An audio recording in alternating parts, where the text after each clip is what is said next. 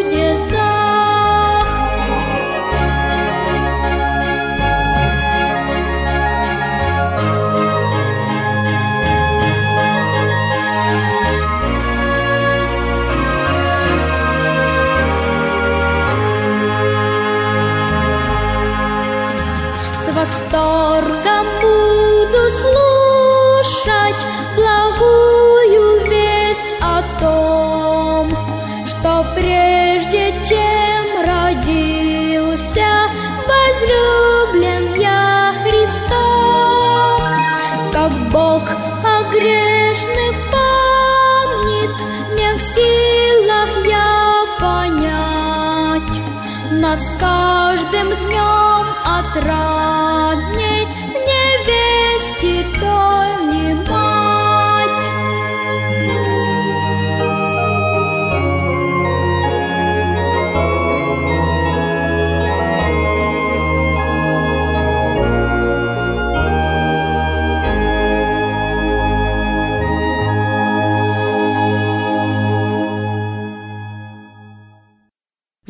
Здравствуйте, дорогие ребята! Сегодня мы вновь и вновь будем говорить «Человек по сердцу Бога». Мы вспомним с вами прошлый урок. Кому обращался Давид за советом, когда узнал о нападении на город Киев? Давид спрашивал Господа, как ему поступить. Что получил Давид, послушав Бога? Давид одержал победу. Билетов в небо нет, Туда свободный вход, но только тем, кто верит, по Библии живет, кто любит и прощает, кто доброе творит, кто слово исполняет, кто старцев делом чтит, в ком чистые стремления, кто брата возлюбил, кто сирот и бездомных под крышей приютил, для тех открыто небо, в ком светлые сердца, Ко встрече очищайтесь, услышав зов Отца, Для тех открыто небо, кто ненавидит грех, Идите же смелее, не будет вам помех. Мальчик Гриша жил в очень бедной семье и никогда ни от кого не получал денег. Изредка мама давала ему копеечку, но не больше. И вдруг кто-то дал ему четвертак то есть 25 копеек. Гриша почувствовал себя миллионером. Он вынимал денежку из кармана, рассматривал ее, гладил, снова клал в карман и там нежно поглаживал, проверяя, не исчезла ли она. Гриша строил планы, как истратить свои деньги. Мечтал, мечтал. И вдруг когда он в сотый раз запустил руку в карман, чтобы погладить свое сокровище, денег в кармане не оказалось. Что случилось? Как он мог потерять свой клад? Он вывернул карман наизнанку, перерыл весь дом, осмотрел двор, сад, но нигде не находил денег. Гриша был убит горем, он готов был реветь, но ему было стыдно, и он сдерживал себя и крепился как мог. Наступил вечер, и мальчик в ужасном настроении начал собираться в постель. Когда он уже залез под одеяло, он вспомнил, что не помолился Господу, как его учила мама. «Зачем молиться?» – думал он. «Я потерял деньги, и дело с концом. Какая польза теперь от моих молитв? Если Господь не покажет мне, где мои деньги, я просто вообще перестану молиться. Вот улягусь сейчас спать без всякой молитвы. Когда он уже стал засыпать, какой-то тихий голос внутри шептал. «Ты не помолился. Стыдно должно быть тебе, Гриша, ведь ты же знаешь Господа, ты же верующий». Сон не шел, и Гриша ворочался сбоку на бок, потом повернулся к стене, а голос внутри Гриши все шептал. «Ты не помолился. Разве так поступают хорошие верующие дети? А ну-ка встань и помолись сейчас же». Гриша сел на край кровати и подумал, а может быть и на самом деле помолиться перед сном, как всегда.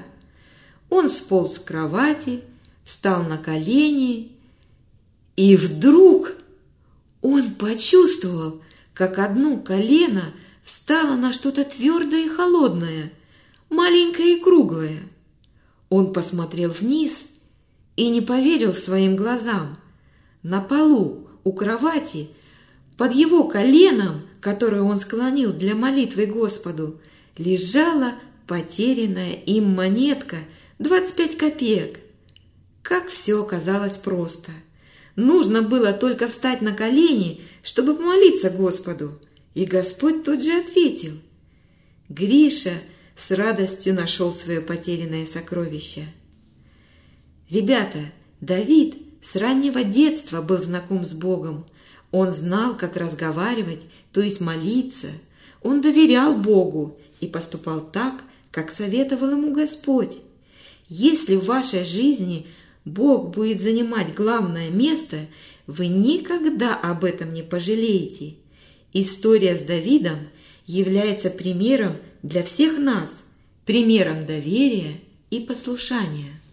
Сегодня мы прочтем новую историю о Давиде, которая записана 1 Царств, 30 глава, с 3 по 10 стих, с 18 по 26 стих. «И пришел Давид и люди его к городу, и вот он сожжен огнем, а жены их, и сыновья их, и дочери их взяты в плен. И поднял Давид и народ, бывший с ним, вопль, и плакали, доколе не стало в них силы плакать. Взяты были в плен и обе жены Давида, Ахинаама, израильтянка, и Авигея, бывшая жена Навала, кармелитянка. Давид сильно был смущен, так как народ хотел побить его камнями, ибо скорбел душою весь народ, каждый о сыновьях своих и о дочерях своих.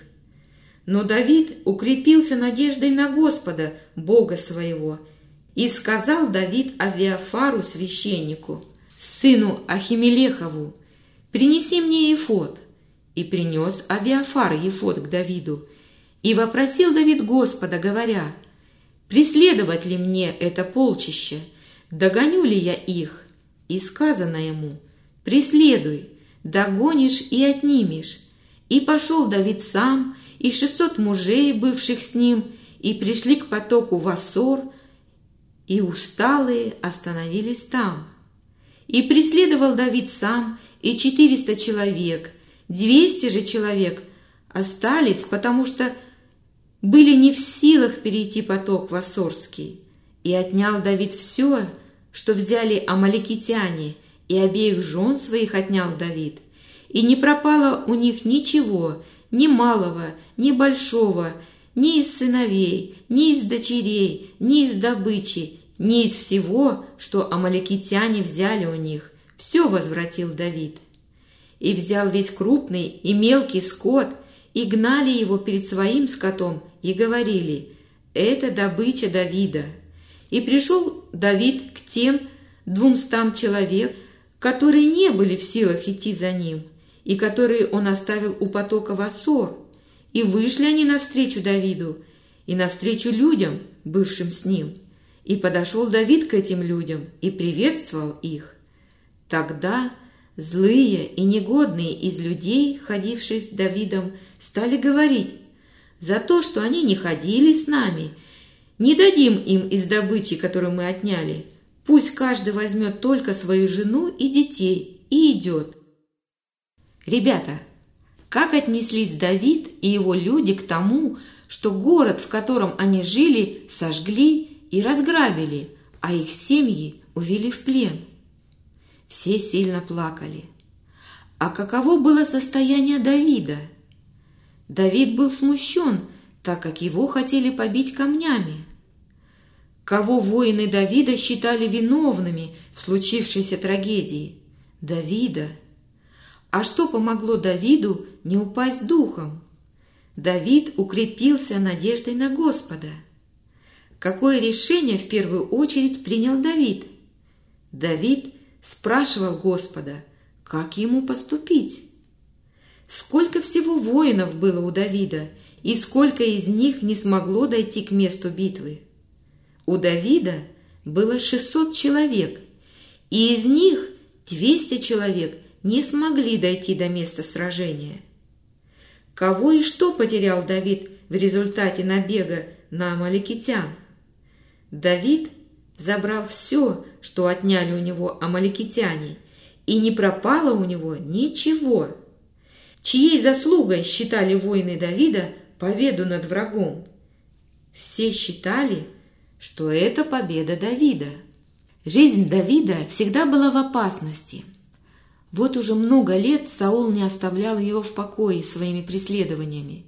Я думаю, что пришло время, и Давид сказал сам себе, «Все, хватит, я устал, я хочу жить спокойно, я не хочу больше прятаться и убегать от Саула».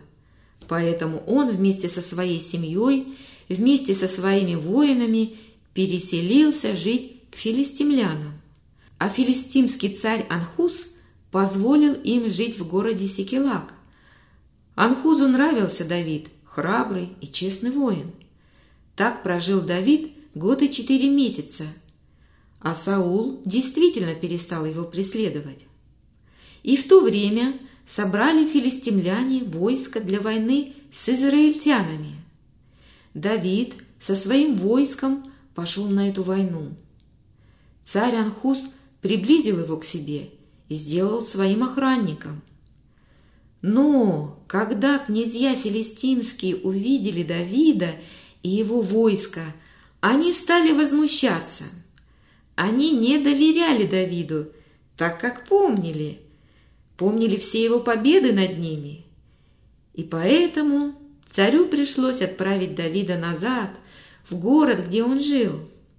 Так Господь устроил, чтобы Давид не воевал против Израиля. Что же было дальше, ребята? В то время, пока Давид со своим войском отсутствовал, на его город напали амаликитяне. Они сожгли город, а жителей увели в плен. В плен попали и жены, и дети Давида, а также жены и дети его товарищей. Вот такое горе постигло их. Но Господь ободрил Давида, когда тот спросил у него совет. Господь ответил, «Преследуй, догонишь и отнимешь все». В Библии написано, что воины Давида сильно устали, так что 200 человек не могли преследовать амаликитян, и в битву пошли только 400 воинов. Они одержали блестящую победу и вернули своих жен и детей, вернули все имущество, а также они забрали всю добычу амаликитян. И тут, ребята, возникла большая проблема. Как разделить то, что они принесли с собой? Как разделить военную добычу? Ребята, некоторые из ходивших с Давидом стали говорить, что 200 воинов, что остались в свободе, за то, что они не ходили с ними на битву, не дадим им с добычи, которую мы отняли. Пусть каждый возьмет только свою жену и детей и идет. Но Давид сказал, не делайте так, братья мои, потому что Господь дал нам это. Ребята, так почему же получилось такое разногласие между ними?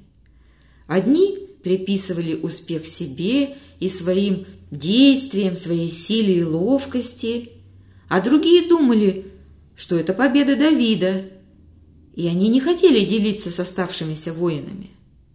Весь успех в победе они приписывали себе, а не Господу. Но Давид так не думал. Он знал, что Господь дал им победу, Господь дал им добычу. Давид относился к людям с милостью. Он считал, что из-за нападения на маликитян все одинаково пострадали, и всем Бог даровал компенсацию, то есть военную добычу. Давид также знал, что все пошли в погони, но в пути часть людей так устала, что не могли дальше идти. Они хотели идти, но не могли. И главное, Давид знал о милости Божьей. Он помнил, когда был еще мальчиком, и Бог помогал ему побороть льва и медведя. Он помнил, как Бог помазал его в цари. И в битве с Голиафом Давид одержал великую победу. Давид помнил, что Бог хранил его, когда Саул хотел убить. И во всех битвах Бог помогал Давиду. И Давид одерживал много побед. Бог был милостив к Давиду, а Давид был милостив к своим товарищам. Он решил разделить всю военную добычу поровну. То есть те, кто устал и остались в обозе, получили то же, что и те, кто участвовал в битве. Ребята, а как Бог смотрит на наши взаимоотношения с другими людьми. Как вы думаете, важно ли для Бога наши отношения с другими людьми? Ваши отношения в школе, с вашими друзьями и одноклассниками? Любите ли вы их? Может быть, среди ваших знакомых есть те, над кем вы смеетесь и обижаете? Как вы думаете, что хочет Бог? Можем ли мы оказывать помощь окружающим нас людям? Вы не можете давать деньги другим людям, потому что у вас их нет.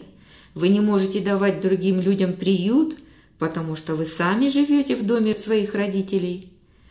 Но вы можете быть добрыми и приветливыми, оказывать внимание, и этого хочет Бог, чтобы мы служили другим людям. Одна девушка – ее звали Наташа. Очень хотела послужить людям. Она любила Господа и горячо молилась Ему. И вот однажды, когда Наташа читала книжку, сидя на крыльце своего дома, она услышала слова «Подайте Христа ради!». Перед ней стоял старик и держал шапку в руках для подаяния и опирался на палку. Он был одет бедно, старик был нищим. Но Наташе очень стало жалко этого человека. «Садись, дедушка, я сейчас», — сказала Наташа и побежала в комнату за хлебом. «Спасибо, милая, дай Бог тебе всего», — взяв хлеб, бормотал нищий, собираясь уходить. «Дедушка, не хотите ли вы холодного молочка испить? Садитесь, я сейчас, мигом!» Через несколько минут нищий уже пил молоко. Наташа наблюдала за стариком. Он был весь какой-то жалкий, грязный, Она увидела, что на голове у него какие-то болячки, и от них плохо пахло. «Вы, наверное, издалека идете, дедушка?» – спросила Наташа. «Издалека, родная», – ответил старик. «Что же, дедушка, у вас есть семья, дети?» – продолжала спрашивать Наташа, а сама разглядывала голову старика. «Надо бы помыть», – думала Наташа, – «а ведь это ужасно неприятно». Наташа даже поморщилась. «Была семья и дети», — сухо ответил старик. «А как вас зовут?» — снова спросила она. «Митричем. Вот так и зовут». Старик вновь стал есть хлеб. «Вода есть. Почему бы не помыть ему голову? Станем любить не словом и языком, а делом и истиной», — решила Наташа. «Митрич, а сильно болят у вас болячки на голове?» — спросила она. «О, чешутся, милая! Болеть не болят, а очень чешутся. А хотите, я вам их помою и хорошей мазью помажу?» Ласково спросила Наташа. «Легче будет». «А мазь-то твоя поможет?» «Поможет, дедушка!» – радостно и уверенно ответила девушка. «Я сначала вымою голову теплой водой, а потом помажу и на дорогу дам тебе мазь». «Помой, милая, помой», — согласился старик. «Очень сильно чешется». Несколько раз Наташа помыла Митричу голову, осторожно выстригла волосы у больных мест и помазала их мазью. «Вот, дедушка, вечером не забудьте еще раз помазать мазью. Возьмите коробочку, вам ее надолго хватит». «Спасибо, милая. Уж какое ты мне облегчение сделала. Голова как новая радостно благодарил Митрич. «Не забуду, голубушка, тебя, прощай!» И старик зашагал дальше. «Прощайте, дедушка!» Наташа помахала вслед старику. Сегодня у нее был прекрасный день. Бог дал ей силы совершить доброе дело. Бог желает, чтобы мы заботились друг о друге и служили и помогали друг другу. Так девушка Наташа накормила и оказала помощь старику. Она была с ним доброй и ласковой. Давид тоже заботился и делился с другими людьми. Он разделил добычу, которую они принесли с воинами. Он разделил поровну всем и даже тем, кто ослаб и не мог с ними идти сражаться. Господь хочет, чтобы и мы делились всем, что Он дает и будет давать. Чтобы мы делились с окружающими вас людьми, одноклассниками, просто знакомыми и незнакомыми. Поведение Давида, о чем мы говорили сегодня, было угодно Богу, и Господь благословлял его. Господь будет благословлять и вас, ребята – если вы будете поступать как Давид, быть щедрыми и заботиться об окружающих вас людях.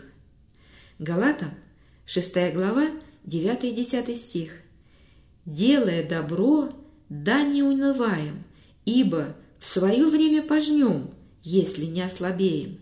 Итак, доколе есть время, будем делать добро всем, а наипаче своим по вере».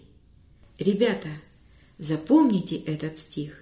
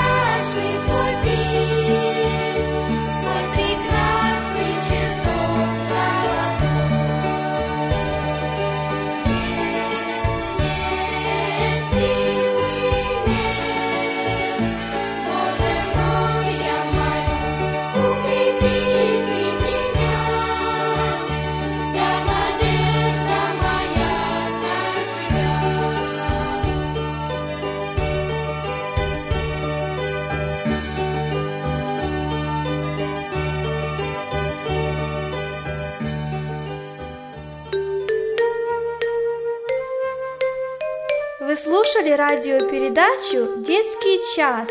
Для вас ее подготовили студии Церкви Благодать города Ванкувера.